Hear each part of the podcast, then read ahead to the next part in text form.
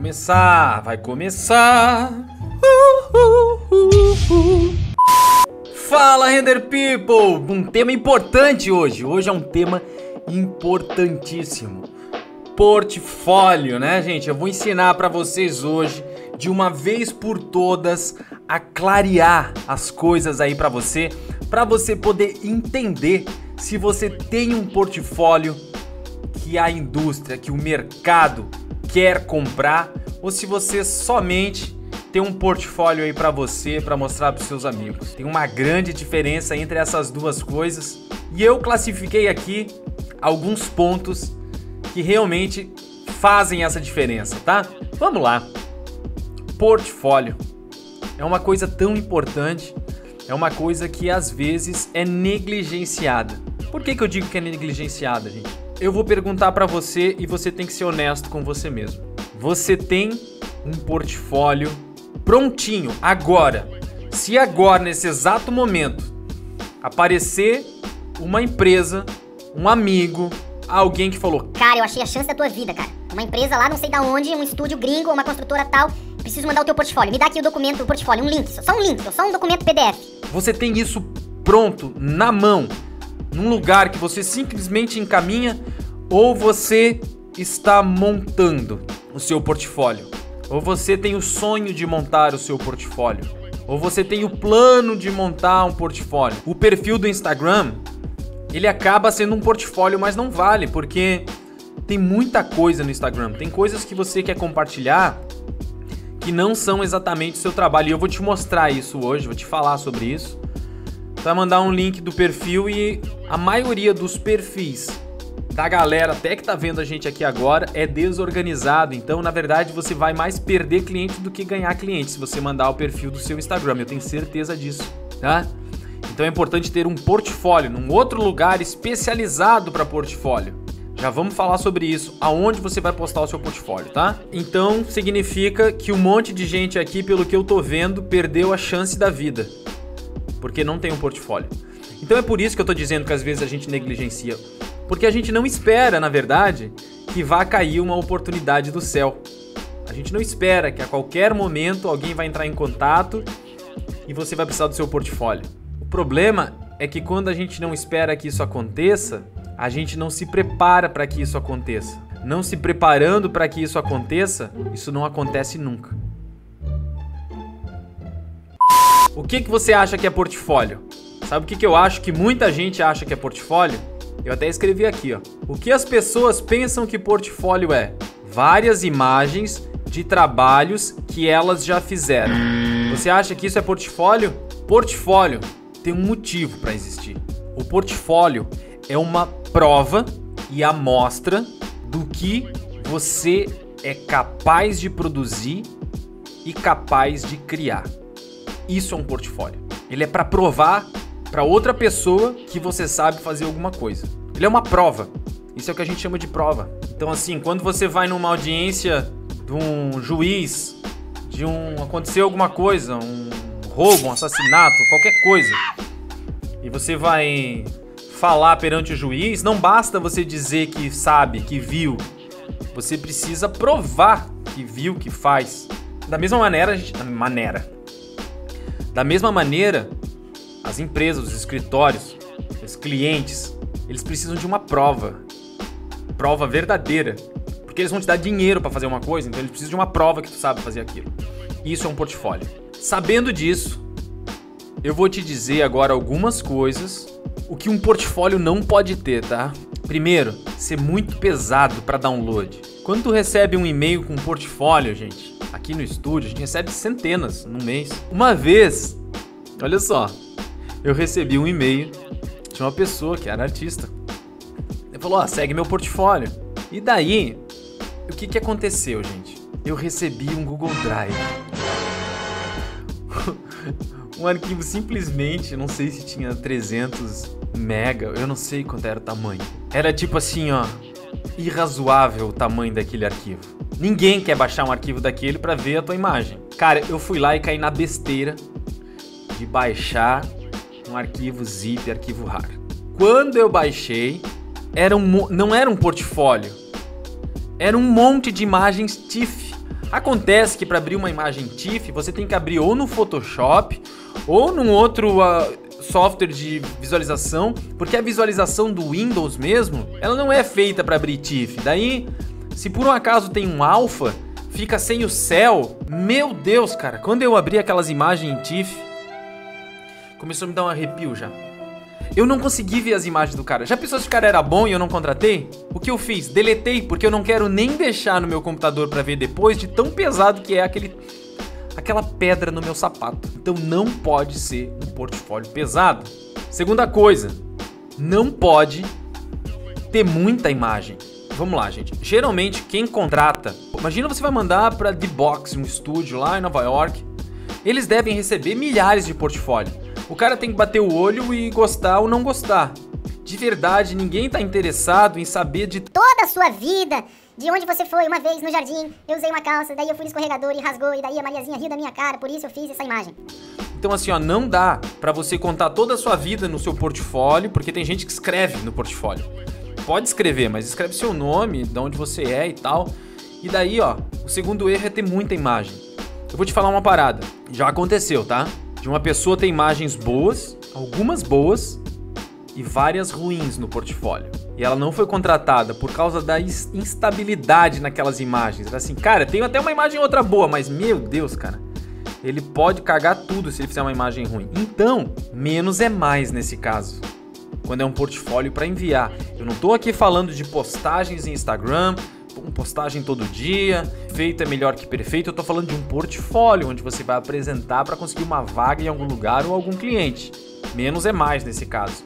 É melhor você ter cinco imagens lindas e maravilhosas do que ter 40 imagens de um arquivo pesado e horríveis, onde as pessoas não vão querer te contratar. E às vezes ali no meio tinha cinco boas, tá? Então, o segundo erro é ter muita imagem e muita informação. Então dá uma olhadinha se o teu portfólio não está muito pesado e se não tem uma imagem ou outra ali que já não é muito antiga, dá para tirar não, tá? Terceira coisa, que tem a ver com isso tudo, ser feio, né? Principalmente na nossa área, tá, gente? Vamos falar aqui, ó.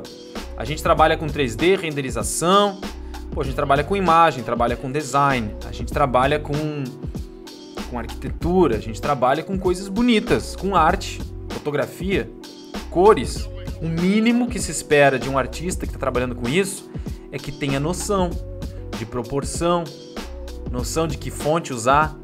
Não dá para escrever no seu portfólio com o seu nome usando uma fonte que parece logo de banda de heavy metal. Tu não consegue ler o nome do cara. Eu já recebi. Nome do cara parecia um trator. Assim, o nome de uma banda de heavy metal que o cara nem conhece. E eu gosto de banda de heavy metal, tá? Eu só tô falando que não é bom para botar na fonte do portfólio. Então, cuidado, porque o que a gente espera de um portfólio é que ele seja legível, tá? Legível, bonito, bem organizado. Não dá para colocar as imagens todas dispersas e bagunçadas, porque tu pode, tu até pode gostar da imagem do cara, mas tu dizer assim, pô, mas esse cara aí, ele até fez uma imagem boa, mas eu acho que de repente ele tá pecando aqui em várias outras coisas. Não sei se ele tem noção mesmo de design, porque o portfólio é feio. Então tem que cuidar com a identidade visual do seu portfólio. Você tem que se apegar a todos esses detalhes. Esses detalhes fazem a diferença.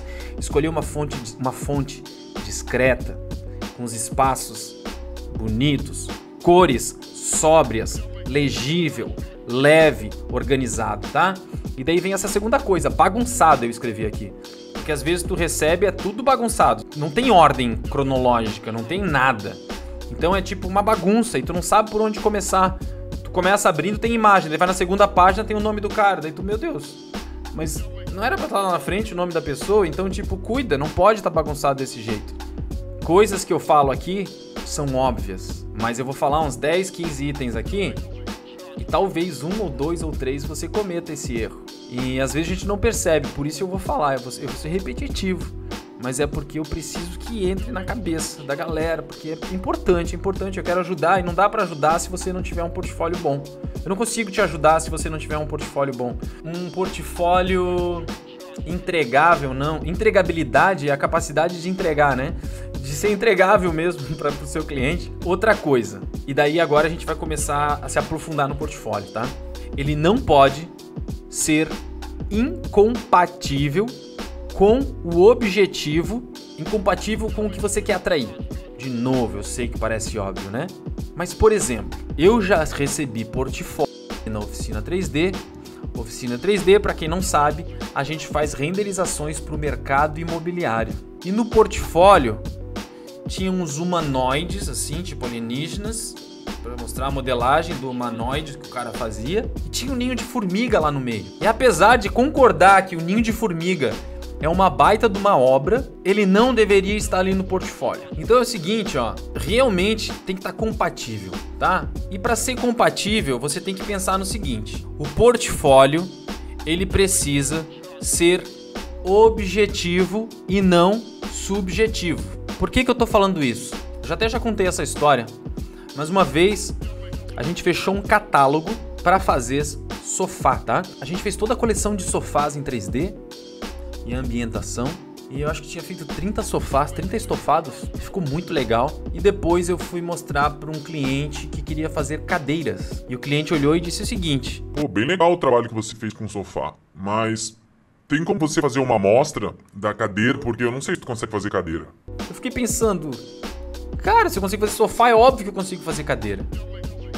Daí eu quero te dizer, pro teu cliente não é óbvio que você faz uma coisa e ele interpreta que você automaticamente sabe fazer outra. O portfólio tem que ser direcionado.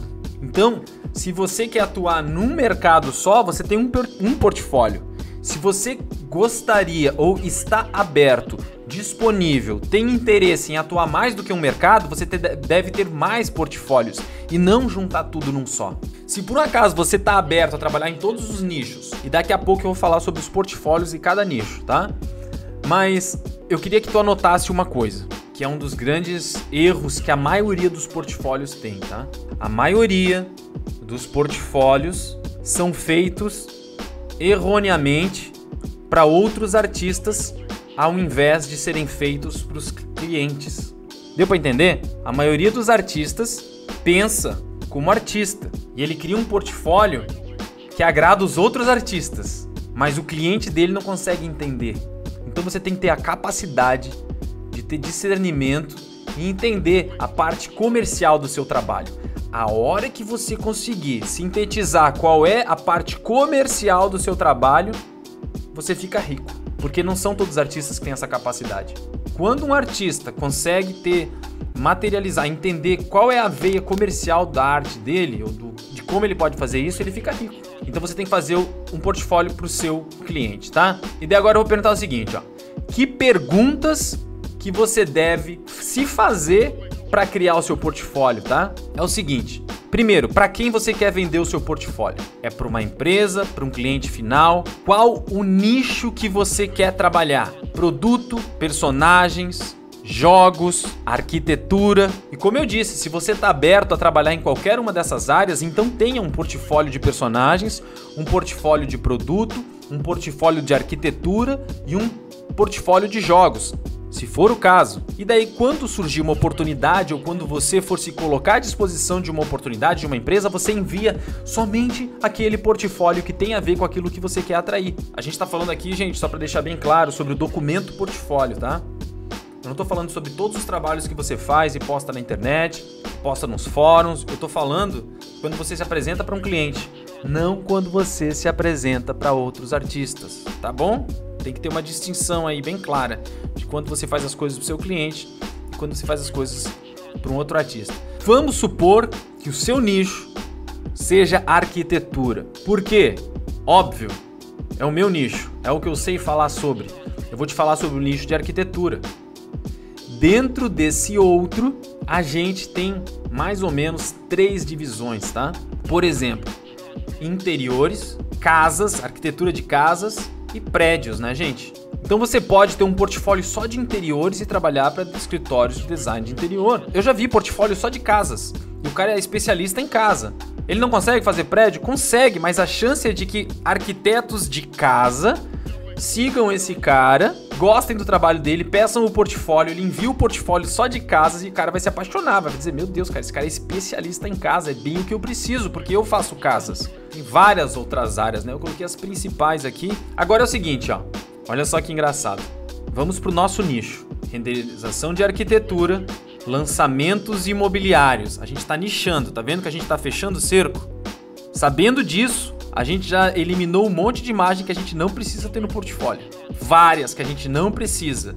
A gente só vai ter de arquitetura, lançamento imobiliário. Beleza. Daí você tem que saber o seguinte: quem vai ver o seu portfólio? Você sabia que para um lançamento imobiliário a gente tem basicamente três inputs aí de clientes, tá? Três inputs de cliente. Um, construtora. Dois, a agência que está fazendo o material. 3. O arquiteto. Geralmente, a agência e o arquiteto não são decisores, né? Quem vai decidir, mas eles são influenciadores, então eles também precisam ser impactados por portfólio. Cada um quer uma coisa diferente. Você sabia que a oficina 3D separa esses portfólios? Não na nossa página. Mas lembra que hoje de manhã eu falei sobre as publicações pagas e públicos alvos nas campanhas? Então a gente tem campanha que é direcionada para arquitetos. Quando o cara clica ali, ele não vai para o nosso site lá, que você digitar aí oficina3d.com.br, oficina3d.com, você vai cair num site da Oficina 3D, né? Mas numa campanha nossa que está rodando, a gente faz mostrar só para arquitetos. E quando os arquitetos entram, é uma página diferente. Quando alguém que trabalha numa agência clica, vai para uma segunda página diferente, com outro portfólio. E quando o construtor clica, ele vai para uma outra página terceiro tipo de página. Eu não estou dizendo que você precisa ter isso hoje, gente, porque pelo que eu vi, a grande maioria não tem nem portfólio. Eu só estou te dizendo que quanto mais segmentado, melhor. Quanto mais objetivo e menos subjetivo o seu portfólio for, mais eficiente ele vai ser. Por que, que tem três páginas? Arquiteto, agência e construtor. Por que, que vai ter três coisas totalmente diferentes? Se no fim eles querem só lançar. Não querem só lançar. Construtor ele quer vender. Ele lança porque precisa, mas o que ele quer é vender apartamento. É o que ele quer. Vender apartamento. A agência quer que o material dela fique bonito. Então você vai poder ter imagens bem artísticas para ficar bonito. Porque ele quer que o material dele fique bonito. O arquiteto vai querer que as imagens valorizem a arquitetura. Então cada um tem um objetivo diferente. Se você tiver um portfólio para cada objetivo diferente que cada um dos seus clientes pode ter, você impacta ele com uma porrada na. Chega com os dois pés na porrada. E ele não vê outro jeito senão te contratar. Shut up and take my money! Então assim, ó.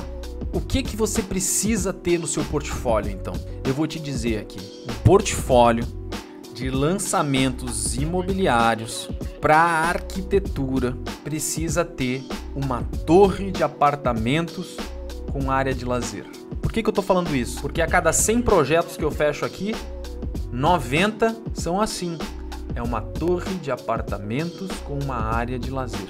Então você tem que fazer o que no seu portfólio? Lembra que a gente viu lá no começo? O portfólio é uma prova do que você é capaz de criar e executar. Se quem quer te vender ou 90% dos lançamentos imobiliários são uma torre com área de lazer, que, que você precisa ter no seu portfólio? Imagens de uma torre de apartamento com área de lazer. Eu até fiz uma lista gente mais ou menos aqui no escritório faz entre 1.500 a 2.000 imagens todo ano, tá? E também 90% das imagens são essas.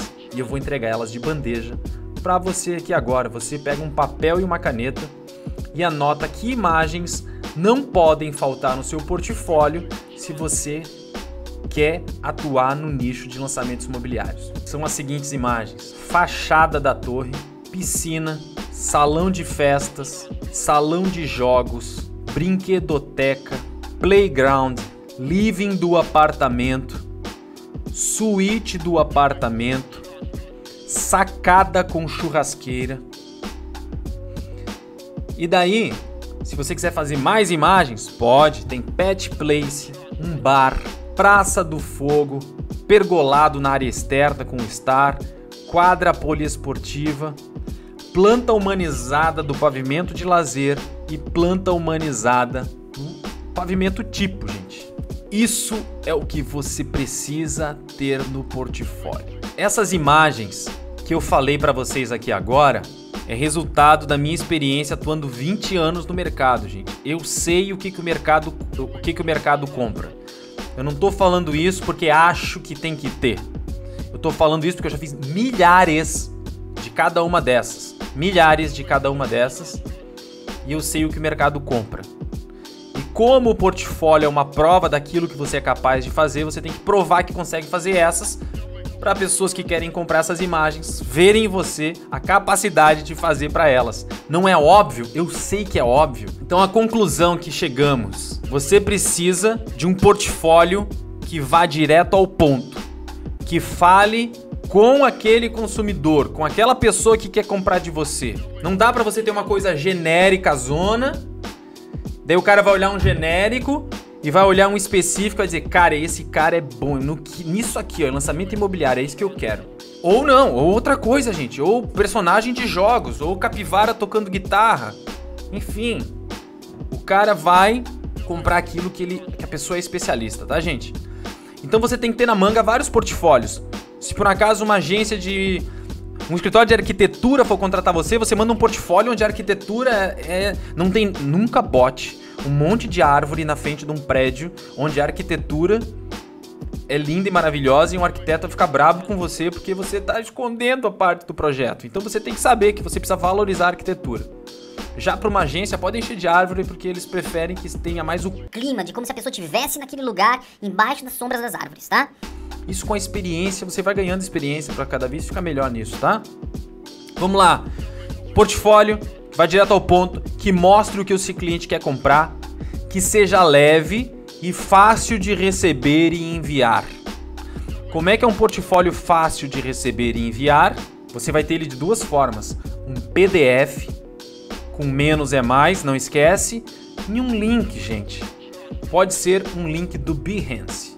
Se você for no seu Behance, criar um projeto chamado Portfólio Under Alencar, você coloca o seu nome no lugar de Ander Alencar e coloque as suas imagens, até porque você mandou esse link para um cliente, você vai lá no seu portfólio, arranjou imagens novas, botou no lugar, deletou as velhas, opa. Então você vai poder deixar aquilo sempre atualizado. E daí o seu cliente vai entrar naquele link de novo, vai ter uma coisa novinha, fresquinha, novinha em folha, tá? PDF e Behance. Por que, que tem que ter os dois? Porque depende a vaga, né? Eu, por exemplo, eu peço somente um link do Behance como portfólio. Mas eu já me candidatei a vagas em outros estúdios gringos que pedem um PDF, tá? Então você tem que ter as duas coisas. Só não vai me mandar um PDF de 53 mega. Pelo amor de Deus. Tá? E um link, não um link bagunçado, um link de uma página confiável, né? Pode ser o seu site? Pode. Mas vê se o cara no site não cai na página principal. Daí na página principal ele vai ter que procurar trabalhos. Lá em trabalhos ele vai ter que ir em internas. Pelo amor de Deus, não! Monta um link chamado portfólio no seu Behance e entrega ele na cara do bandido. Pô, clicou, entrou. E vê os trabalhos. É isso que você tem que fazer.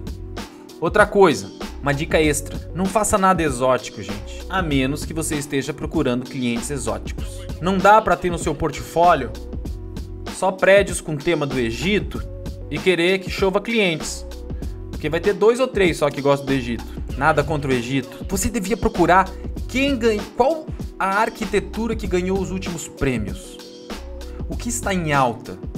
Se for na feira de Milão, o que está sendo exibido lá? Se for na Expo Revestir, o que está sendo utilizado? Compre as revistas, os sites, o Instagram mais boladão do momento, aquilo é a sua referência. Usa aquelas cores, aqueles móveis, aquelas linhas. Isso, as chances de agradar mais clientes é muito melhor, maior do que você fazer uma coisa muito exótica. Tá? Se você fizer uma coisa muito exótica, você vai acabar só atraindo uma porcentagem muito pequena de clientes. Eu espero que vocês tenham curtido aqui essa live. Até mais, valeu! Dali render!